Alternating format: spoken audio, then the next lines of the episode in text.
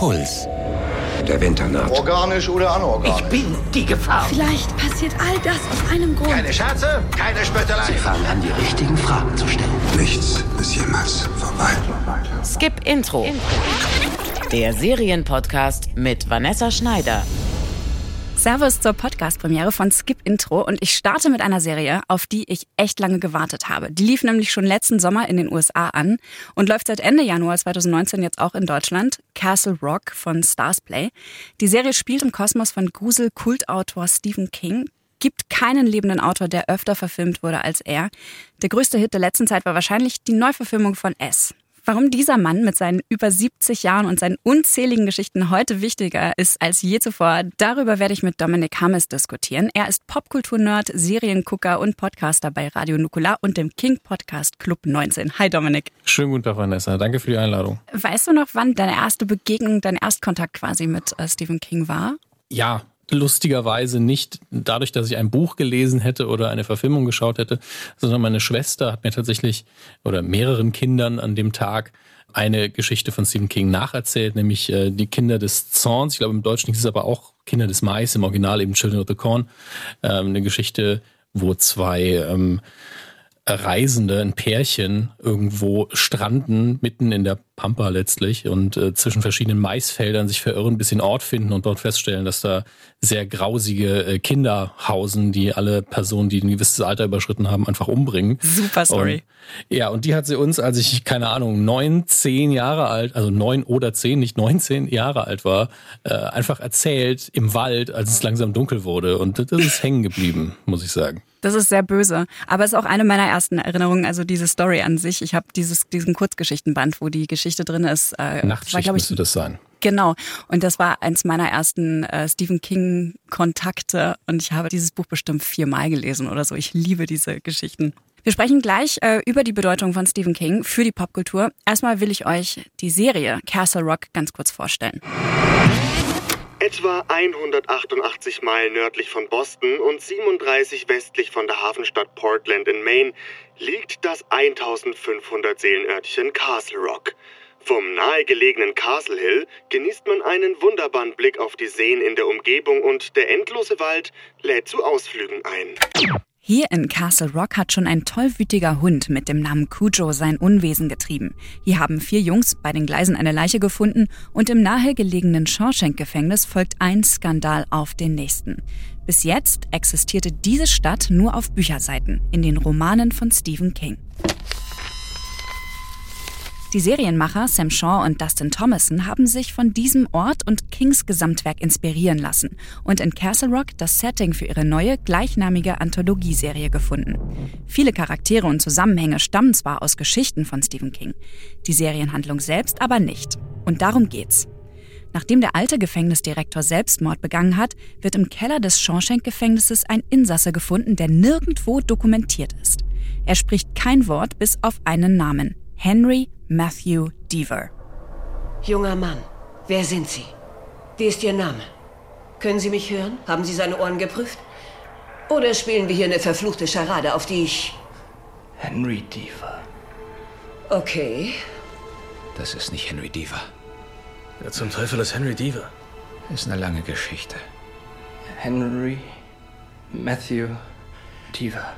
Besagter Henry Deaver ist ein Anwalt, der in Castle Rock groß geworden, aber vor Ewigkeiten schon vor der Enge des Kleinstadtlebens ins weit entfernte Houston geflüchtet ist. Trotzdem nimmt er den Fall schließlich an und der wird immer bizarrer. Je mehr Kontakt der stumme Häftling zu den Wärtern und Insassen hat, umso seltsamere Dinge spielen sich dann auch im Gefängnis ab. In Rückblenden erfahren wir, dass er 27 Jahre lang gefangen gehalten wurde. Seitdem ist er mysteriöserweise keinen Tag gealtert. Und jetzt wird's richtig spooky. Vor 27 Jahren ist auch Henry Deaver, der Anwalt, als kleiner Junge mitten im eisigen Winter für einige Zeit spurlos verschwunden. Gestern Nacht waren es minus 40 Grad. Weißt du, wie kalt das ist? Man erfriert in einer Stunde. Du warst elf Tage verschwunden. Was ist da draußen passiert? Damals war er mit seinem Vater, dem Pastor von Castle Rock, im Wald unterwegs und an viel mehr erinnert sich Henry Deaver auch nicht. Der schweigende Häftling scheint dagegen deutlich mehr zu wissen, als er preisgibt. Sicher ist auf jeden Fall, die beiden verbindet ein ähnliches Schicksal. Die Geschichte ist spannend erzählt und führt durch crazy Wendungen und verschiedene Zeitebenen und die ganze Serie ist gespickt mit Anspielungen aus dem King-Kosmos. Ich weiß nicht, wie du das siehst, Dominik, aber ich finde, wer die ganzen Anspielungen nicht checkt, der verpasst trotzdem nichts vom Spaß. Nee, absolut nicht. Also wenn man dennoch merkt, dass verschiedene Sachen genannt werden und man kann nichts damit anfangen, hat man ja dennoch das Gefühl, dass hier eine große Welt skizziert wird, die Geschichte hat und Tiefe hat. Ähm, und als King-Fan sitzt man ja auch nur da und ist so, ah, okay. Und man hat einfach ständig das Gefühl, das spielt in dem Multiversum von Stephen King, wie äh, Mark Bernardin der auch mitschreibt an der Serie, einmal gesagt hat, dass es einfach nur da angelegt ist und man sich sicherheitshalber ein paar Rechte gekauft hat, ähm, um von verschiedenen Geschichten, um sicherzugehen, dass man darauf auch sehr eindeutig anspielen kann. Ähm, aber es erzählt eine komplett eigenständige Geschichte und die funktioniert auch, wenn man von Stephen King also gar keine Ahnung hat sogar. Und es ist ja auch so, dass es eigentlich nichts gibt, wo man irgendwie zum Nachschlagen gezwungen wird in der Serie. Also selbst das Shawshank-Gefängnis könnte man einfach auch ignorieren, wenn man wollte. Ja. Man kann es aber auch einfach bei Wikipedia nachschlagen, weil sowieso alles seinen Eintrag hat, was, was drin vorkommen würde. Ich finde, dass die Serie ähm, auf jeden Fall was ist für Fans von der deutschen Mystery-Serie Dark oder auch die Zeitreiseserie 112263 mit James Franco auf einem Stephen King-Buch basiert oder auch zum Beispiel von der Serie Wayward Pines. Das sind alles Serien, wo mhm. der Ort auch schon so das halbe Rätsel quasi ausmacht. Es ist immer so ein billiges Stilmittel eigentlich optisch, aber wenn man sich anguckt, wie viele Perspektiven man hier von oben einnimmt, um diesen Ort zu zeigen, um äh, natürlich einem dieses Gefühl des Raums zu vermitteln, zu sagen, hier ist die Brücke, die später noch eine kleine Rolle spielen wird, aber auch um zu zeigen, dieser Ort ist jetzt nicht der reichste in den USA. Er ist relativ klein, er ist überschaubar, es ist sehr viel Natur drumherum, so dass man ähm, ein sehr klares Gefühl davon hat, was für ein Ort das ist. Und das finde ich sehr, sehr schön. Was mich jetzt aber am allermeisten noch interessiert, wie hat dir die Serie so als, als harter, als großer Stephen King-Fan eigentlich gefallen? Ich kann es noch nicht ganz sagen. Die meisten, äh, wenn man sich jetzt an die normalen Zuspielwege hält, haben ja eh noch sehr wenige Folgen geschaut. Ich habe mir die Blu-ray aus den USA schicken lassen und bin jetzt fast halb durch oder vielleicht auch ein bisschen mehr. Was ich gut finde, und das ist so eine ähm, Qualität von Stephen King-Geschichten, die selten rausgestellt werden, er erzählt ganz oft Arbeiterklassengeschichten, und zwar niedrigere Arbeiterklasse, von Leuten, wo es wirklich darum geht, dass sie ihren Lebensunterhalt irgendwie behalten können. Er schreibt selten das, was er ja auch kennen würde, ähm, Millionärschriftsteller. Das kommt relativ selten vor. Schriftsteller ja, aber äh, nicht sehr häufig jemand, der es echt gut hat. Und da, daran hat man sich gehalten. Castle Rock ist weiterhin eine arme Stadt. Die Leute sind auch alle jetzt nicht ultra erfolgreich. Man merkt, dass die Wirtschaft hier relativ schwach ist. Und dadurch hat man ähm, diese Erdung, die man bei Stephen King auch spürt. Es gefällt mir sehr gut. Es ist äh, angenehm weit weg von King und dennoch nah genug dran, dass man sich wohlfühlen kann. Ja, sehe ich auch so. Ich fand äh, die Atmosphäre total toll in dieser Serie. Also ich habe sofort ähm, das als etwas, wenn nicht von Stephen King selbst, aber so von King stark beeinflusste Weltbeschreibung wahrgenommen. Es wird ja auch unfassbar langsam alles erzählt. Das kann man mögen, das muss man nicht mögen. Ich fand es jetzt in dieser Serie eigentlich ganz gut gemacht.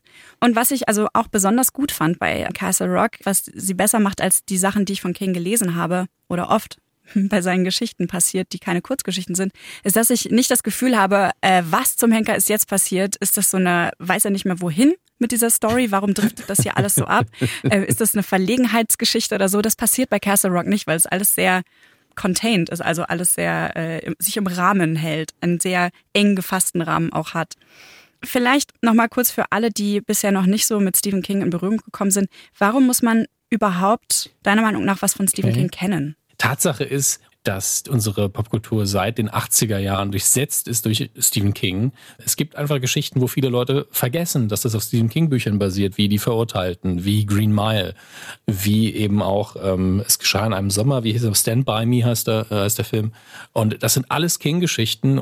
Die hat fast jeder mal gesehen. Die gehören zu den bestbewertesten ihrer Zeit. Ich glaube, Die Verurteilten, äh, auch eine Gefängnisgeschichte, die natürlich in Castle Rock sehr oft aufgegriffen wird, weil es das gleiche Gefängnis ist das ist, glaube ich, immer noch der bestbewerteste Film auf IMDb. Nicht, dass das irgendwas aussagt, außer dass er vielen Leuten gut gefällt. Ja, und, und sehr geliebt da, wird. Genau. Und da sieht man eben, er, er durchsetzt die Popkultur schon mal. Und dann ist es aber auch so, dass die Menschen, die ihn gern gelesen haben, oft selbst äh, kreative Menschen waren. Und jetzt merkt man so langsam die Duffer Brothers, die ähm, Stranger Things gemacht haben, die zuerst eine Stephen King-Serie machen wollten, wenn ich mich nicht irre, und ges gesagt bekommen haben, ja, Stephen King ist jetzt auch nicht mehr so aktuell, machen dann Stranger Things, was der größte Liebesbrief an Stephen King ist, den es geben kann.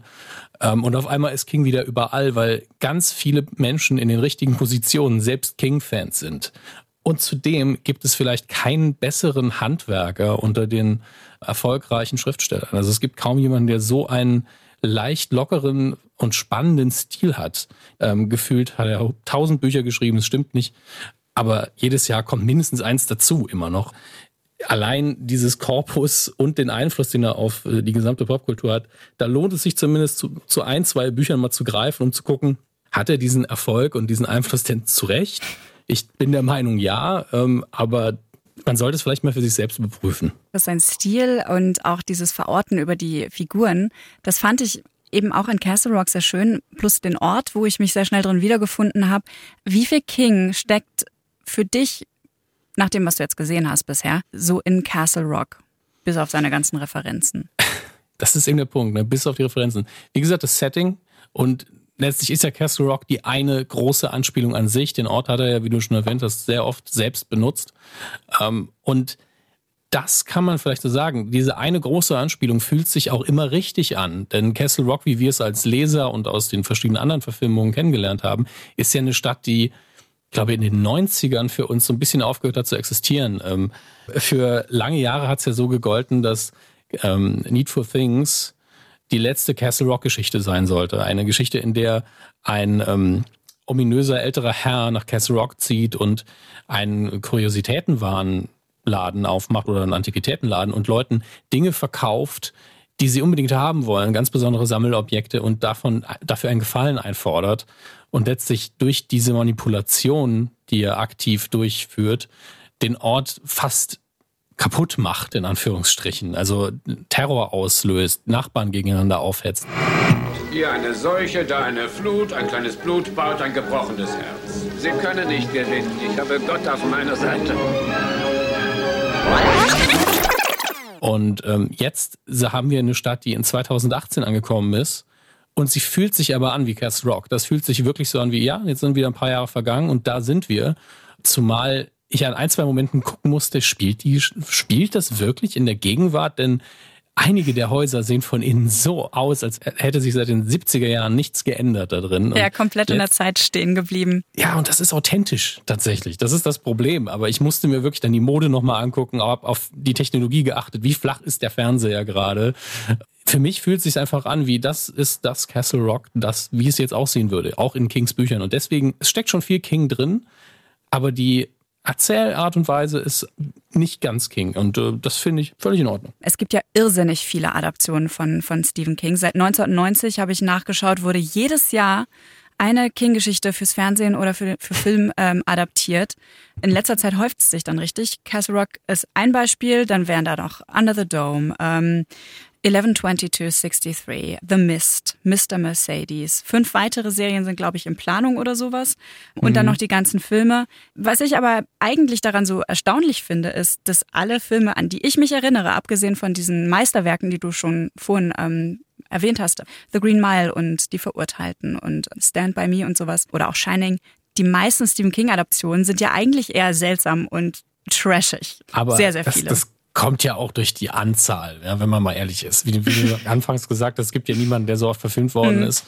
Ähm, und King macht ja auch eine Sache, die, die sehr löblich ist. Ähm, er gibt verschiedene Geschichten, gibt er die Rechte der Verfilmung für einen Dollar raus an Filmstudenten, die Material brauchen, weil Ach, die dann damit werben können, es ist Stephen Kings Punkt, Punkt, Punkt. Allein dadurch wird sich immer mal wieder jemand eine Geschichte finden, wo man sich fragt, okay, warum ist denn die Stephen King-Geschichte mit diesem niedrigen Budget verfilmt worden? Ich, ich finde das auch nicht schlimm. Es gibt auch einfach Geschichten, die einfach als Geschichte, die einfach so absurd ist, wenn man das auch noch verfilmt und es wurde verfilmt, das, da ist hinter eine Mangelmaschine, die, die, ist, die ist besessen und bringt Leute um. Ich fand's witzig, sich, als ich es gelesen habe. Ja, man muss sich aber immer vor Augen führen, eine Mangelmaschine, auch eine moderne industrielle Mangelmaschine, die nimmt einen ganzen Raum ein, wiegt wahrscheinlich eine Tonne und wenn die besessen ist, dann zieht man eben den Stecker und, und, lässt sie in Ruhe. Also das ist ja nicht wie der weiße Hai, der mobil ist. Da, deswegen war das immer schon eine sehr alberne Idee.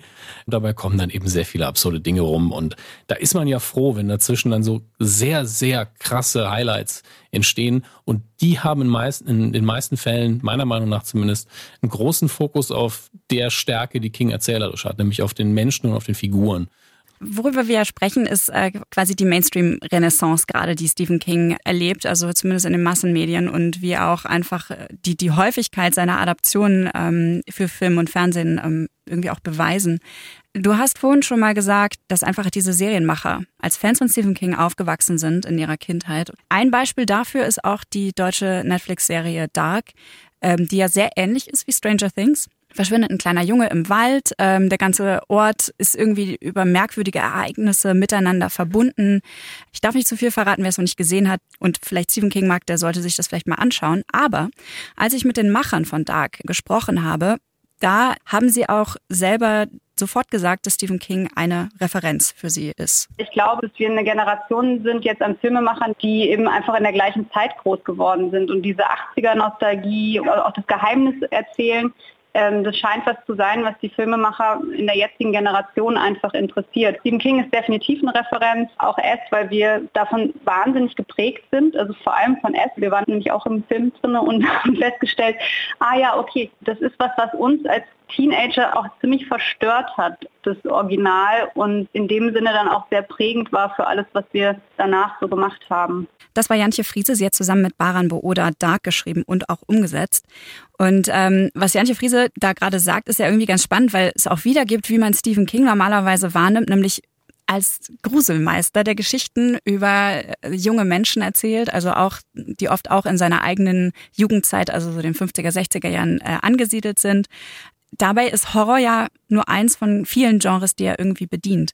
Woran liegt es deiner Meinung nach, dass er darauf so reduziert wird? Und ist es das, was er irgendwie am effektivsten macht? Oder Mittlerweile ist es natürlich egal. Mittlerweile könnte er wahrscheinlich eine Anleitung für einen Ikea-Schrank veröffentlichen und die Leute würden es erstmal kaufen und dann fragen, was hast du da denn gemacht?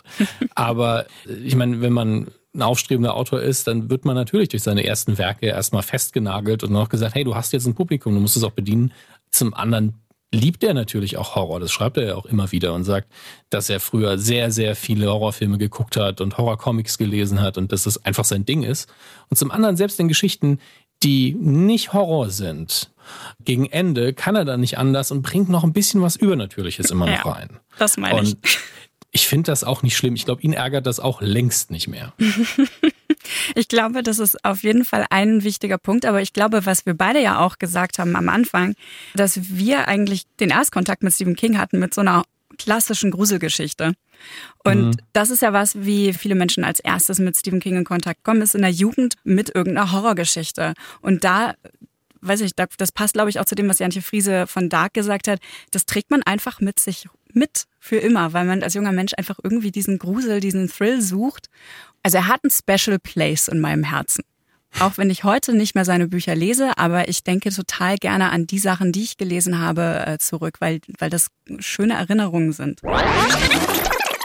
Castle Rock ist ja ein kleiner Ort, der in Maine liegt, wo Stephen King auch herkommt, aus Bangor. Und ganz, ganz viele seiner Geschichten spielen dort oder legen irgendwo in Maine einen Zwischenstopp ein. Weißt du, warum das so ist? Write What You Know, äh, schreibt das, was du auch wirklich kennst. Und er beschreibt eben die Menschen, die er kennt, er beschreibt die Orte, die er kennt. Und ähm, warum sollte er sich immer aus dem Fenster lehnen und sagen, ja, ich schreibe jetzt einfach über Vampire in Barcelona und mache dann erstmal ein halbes Jahr Recherche oder, oder lebt da, ähm, wenn er doch einfach zu Hause in Maine, was auch viel gruseliger aussieht als Barcelona, wenn man ehrlich ist, ähm, äh, da die Geschichten anlegen kann. Und äh, ich war ja tatsächlich im letzten Jahr in, in Bangor und ähm, ist eine gruselige Stadt tatsächlich. Also, Warum? Also ähm,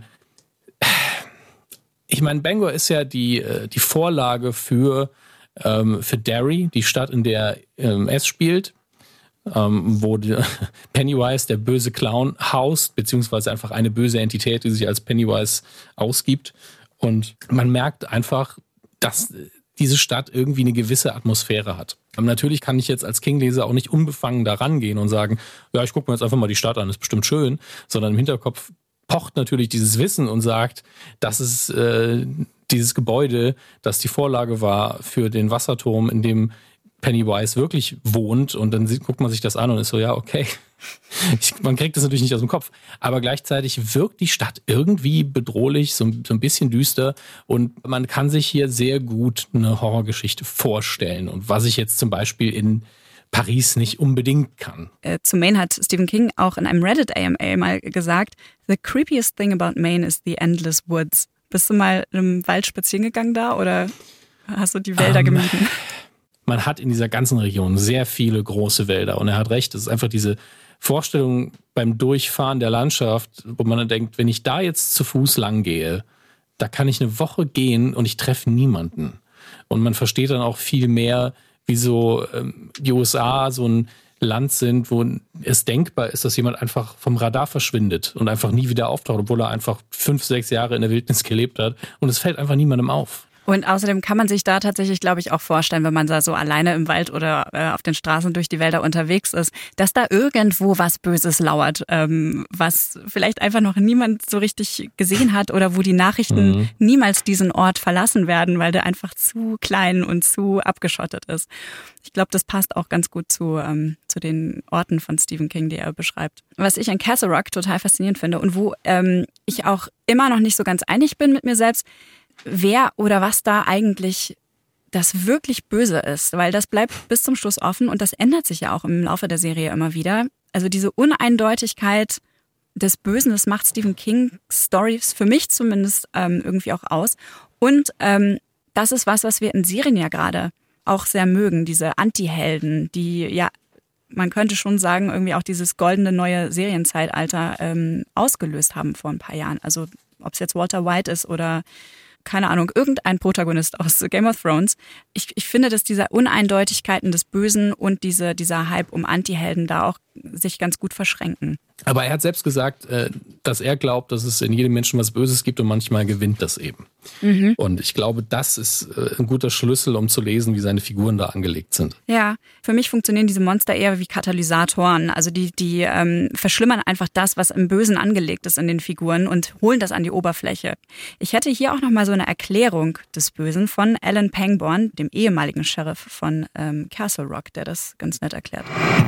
Ich erinnere mich noch an diese eine Nacht. Der Typ rast in seinem Auto an mir vorbei, völlig ohne Vorwarnung. Ich habe ihn dann angehalten und es hat sich herausgestellt, dass er ihr Vorgänger war, Direktor Lacey.